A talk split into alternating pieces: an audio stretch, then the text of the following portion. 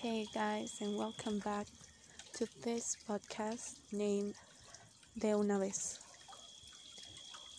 I don't remember when was the last time that I recorded myself talking in English, but now I'm outside sitting in the garden and I'm just trying to relax myself because I felt really anxious a few minutes ago and I needed to start breathing breathing in a slow way. I'm gonna miss this. I'm gonna miss this space where I I'm right here. I think it's a peaceful place. I can hear the water. I can feel I can feel the wind and I can see the moon that it's hiding right now because the clouds can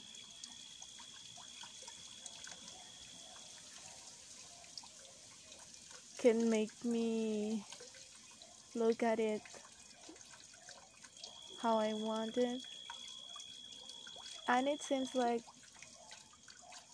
tonight it's gonna be a freezing night.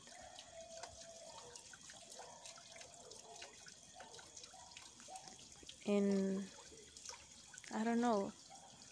I think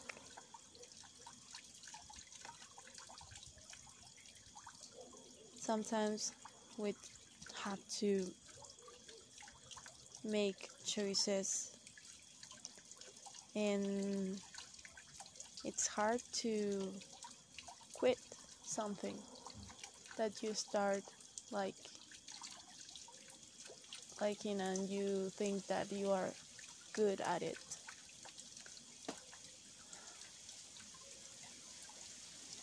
And i don't know what's gonna be my life in the next eight months, but I hope it will be good and I will be. I don't know, I don't even know where I'm gonna be in eight months, but hopefully it will be a nice place where I can feel good enough where I can feel safe and happy. My life is gonna change again in the next three weeks because I'm gonna move again and now I'm gonna come back to Mexico City and it's gonna be challenging because now I'm living in another state without my parents, without without my relatives, and I don't have anybody right here. Well, I I made some friends, okay, but in Mexico City, I'm gonna stick with my grandma and my aunts and her family.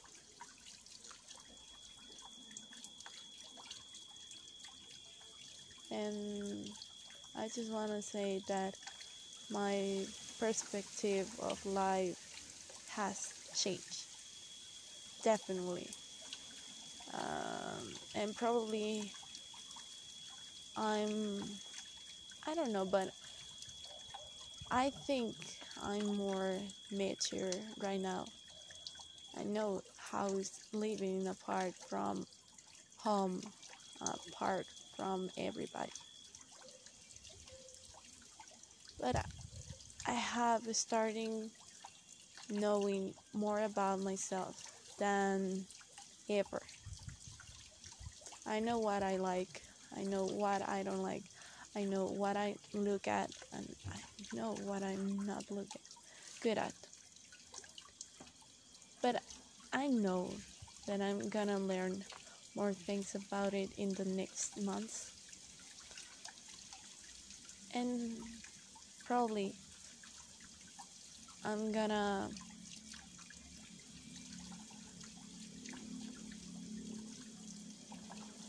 spend more time with my friends, family, and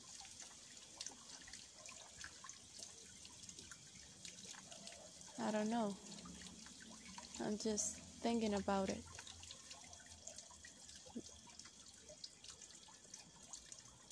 That's all I have for today.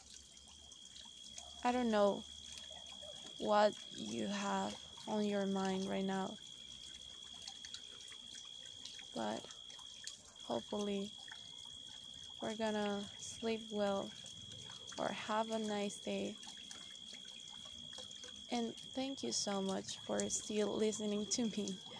Because to be honest, I thought that anybody will do it again. And I noticed that there are some people that has listened to this podcast and I'm really grateful for that.